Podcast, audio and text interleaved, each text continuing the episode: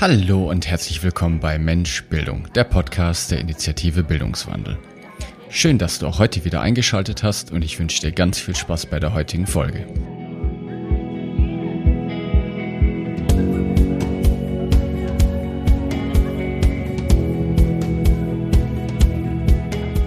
Lehrer plaudern gerne, das sagt Sonja, die bereits letzte Woche bei uns im Interview war. Wenn du schon eine Weile diesen Podcast hörst, weißt du, dass die Gespräche nach dem eigentlichen Interview ganz viel Potenzial haben und super spannend sind. Und so war es auch dieses Mal. Sonja verrät uns heute, warum die Atmosphäre in einem Klassenzimmer so wichtig ist und wie sie das hinkriegt. Viel Spaß! Lehrer plaudern auch immer gern über ihren Beruf. ja, das haben wir, ähm, das haben wir auch festgestellt. Ganz interessant. Und dass du das jetzt auch gerade sagst, wir haben das äh, festgestellt, weil da geht wirklich eine Schatzkiste auf. Hm. Also das ist Ganz so gefühlt, man, man, man, nestelt ein bisschen am Schloss rum und dann macht die Schatzkiste Bing und geht auf und dann kommen tolle Dinge raus. Ganz lustig, wenn man auch, weiß ich nicht, wenn wir jetzt irgendwo, ich sag mal, bei Freunden sind oder man ist auf einer Party oder irgendwie, also man lernt auf jeden Fall, man gerät ein, eine Lehrerin gerät an eine Lehrerin. Dann sagt Joachim immer nur so, okay, alles klar, ich bin dann mal weg, weil er weiß dann genau so, weiß ich so, dann hat man sich gefunden und äh, weiß ich nicht, ne, tauscht sich aus und also ich kenne tatsächlich auch die Lehrer, die ich kenne, sind eigentlich auch Menschen mit einer Leidenschaft auf dem mhm. Beruf. Ne? Man hört ja so oft von den, weiß ich nicht, faulen Lehrern und dies und das. Ähm, gut, jetzt bewege ich mich halt hauptsächlich im Grundschulbereich oder ich hatte auch viel Kontakt mit Förderschule. Also ich habe viel an Schulen gearbeitet, die ähm, heute heißt es Inklusion. Ähm, früher, also als ich angefangen habe mit dem Referendariat, hieß es noch gemeinsamer Unterricht. Ähm, ne, von eben Kindern mit einem Förderbedarf und eben Kindern ohne Förderbedarf. Das heißt, ich habe auch immer viel äh, Berührungspunkte zu Sonderpädagogen gehabt. Und da kenne ich tatsächlich ja einfach Menschen mit großer, großer Leidenschaft.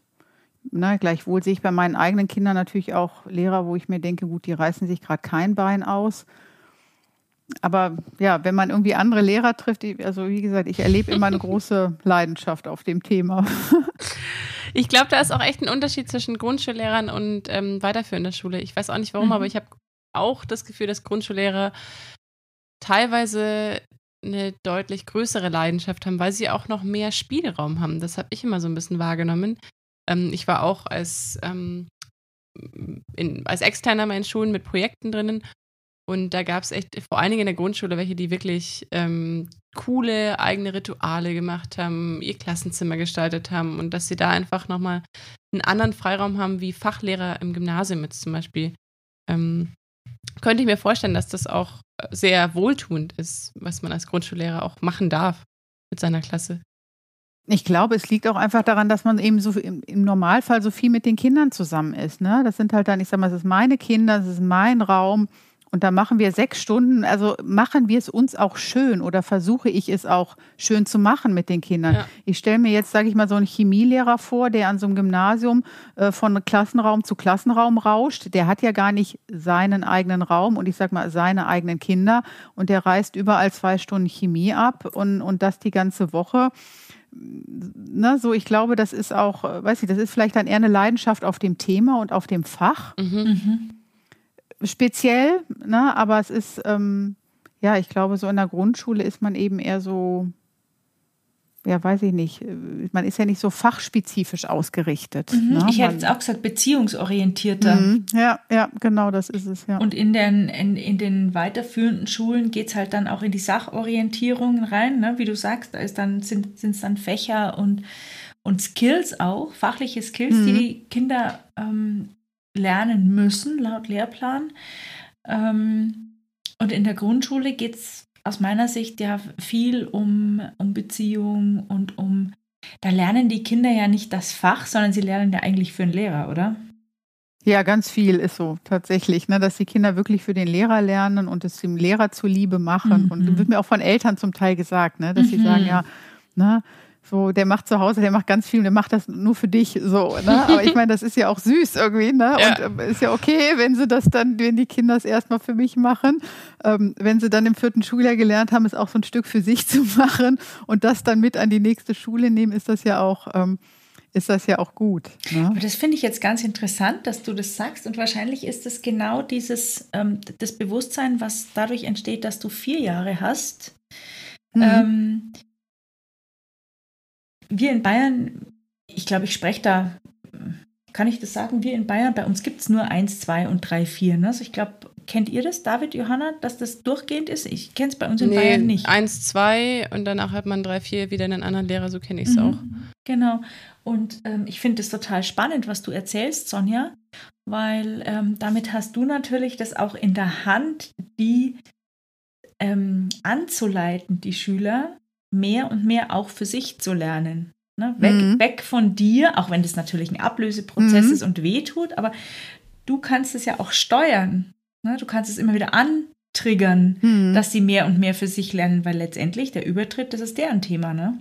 Was ich auch mhm. super spannend fand, gerade ist, dass es ja eine Beziehungsebene ist, die du mit denen herstellst. Und da ich eben auch immer das hatte, dass ich immer neue Klassen hatte und nie diese Beziehungsebene langfristig, also wenn mal über ein paar Wochen ähm, aufstellen konnte, musste man immer wieder von vorne anfangen. Und ich könnte mir vorstellen, dass ein Fachlehrer auch eher diese Thematik hat, wenn ich jetzt eben an genau einen Chemielehrer denke, der zwar sein eigenes Klassenzimmer hat, das ist bei Chemie so, ähm, und trotzdem immer wieder fast pro Stunde eine andere Klasse, dann ist es einfach schwieriger, da auch so seine Regeln, seine Rahmenstruktur, sein, wie auch was gehandelt wird, ähm, durchzubringen, weil der ja nur ein kleiner Teil von diesem großen Rädchen weiter für eine Schule ist. Und das ist, glaube ich, in der Grundschule das Tolle, dass man da einfach so ein bisschen seine Rituale, die er auch den Kindern Halt geben kann, einfach integrieren kann und dadurch ein besseres Lernen schaffen kann. Hm.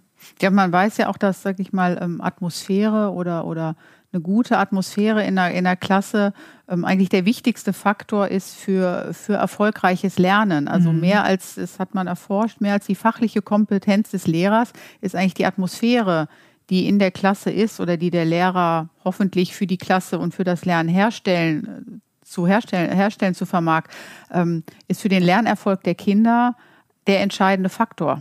Mhm. Genau darauf wollte ich hinaus, absolut. Ne? Ja. Mhm. Ist aber später auch nicht anders. Eine, eine empathische Führungskraft mhm. erzielt bessere Ergebnisse, ja. auch wenn sie fachlich nicht ja. so ähm, up-to-date ist wie der Mitarbeiter, einfach weil sie gar nicht so nah dran sein kann. Gibt es interessante Studien. Es ist leichter, einem sozial kompetenten Menschen die Fachlichkeit beizubringen, als einem fachlich hochkompetenten Menschen das, die soziale mhm. Empathie. Mhm.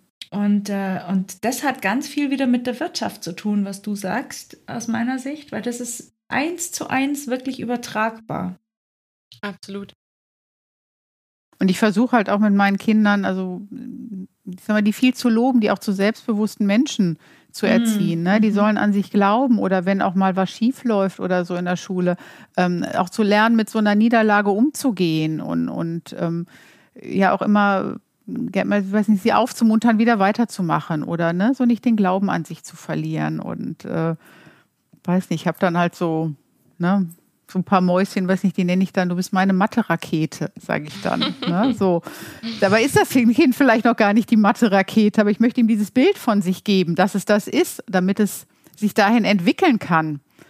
So, solche Dinge, ne? so den Kindern so einen Glauben an sich zu geben. Ne? Mhm. Ne? Und, und ähm, ja, auch so zu wissen, ja, man kann auch mal einen Misserfolg haben und, und hier wird aber dann nicht geschimpft, so, ne? dann es halt weiter. Also, dass, dass die auch so eine Atmosphäre erleben, ähm, in der Fehler gemacht werden dürfen. Und, und sowas finde ich halt alles so ganz wichtig. Mhm. mhm. Aus meiner Sicht kommt es ähm, noch gar nicht so häufig vor, dass Kinder so schulsozialisiert werden. Na, das dürfte aus meiner Sicht, bin jetzt mal ganz frech und sage, ähm, noch, noch mehr Schule machen. Dieses Bild von, no, mach Fehler, die sind dazu da, dass du was lernst. Dass du was lernst für dich. Oder ich mache zum Beispiel ich mal lass ganz, ganz viel Partnerarbeit machen, ne? weil ich immer glaube, dass man im Dialog ne, über der Aufgabe brütend, mach mal so, mach mal so, ne, ähm, dass über den Dialog viel mehr Lernen passiert, als wenn ich da alleine mhm. Mein Kram mhm. mache. So und deswegen ich, ich lasse ganz, ganz viel Partnerarbeit zu.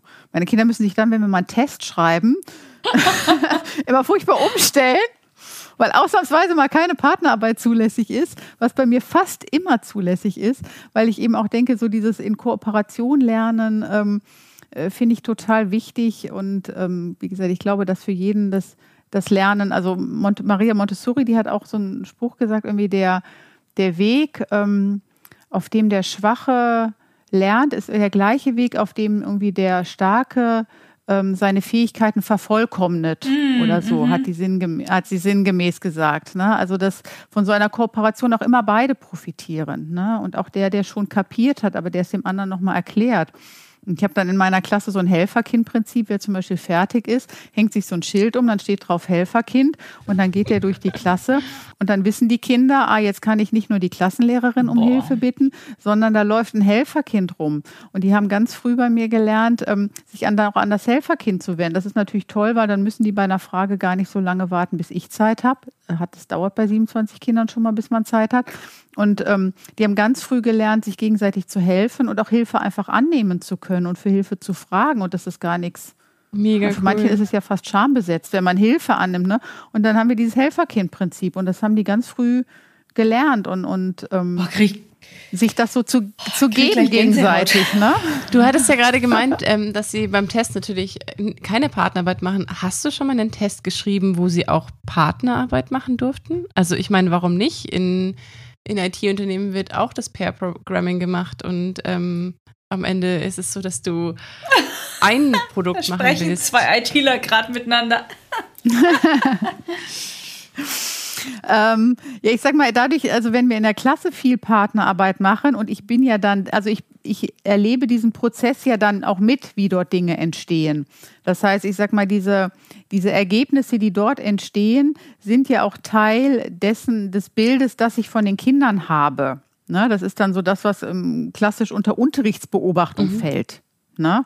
So, und der Test ist dann, wenn ich wirklich einen klassischen Test schreibe, ist das halt nochmal wirklich dieses so, was hat jetzt wirklich jeder Einzelne für sich aus dieser letzten Unterrichtsreihe mitgenommen? Ist das alles verstanden? Kann ich den nächsten Schritt gehen? Ne? Kann ich darauf mhm. aufbauen, ähm, damit der nächste Inhalt auch, sage ich mal, überhaupt erfasst werden kann? Mhm. Ne? Und der Test ist für mich letztendlich auch ganz oft eine Rückmeldung, nicht nur hat das Kind es gut verstanden, sondern auch habe ich es gescheit beigebracht.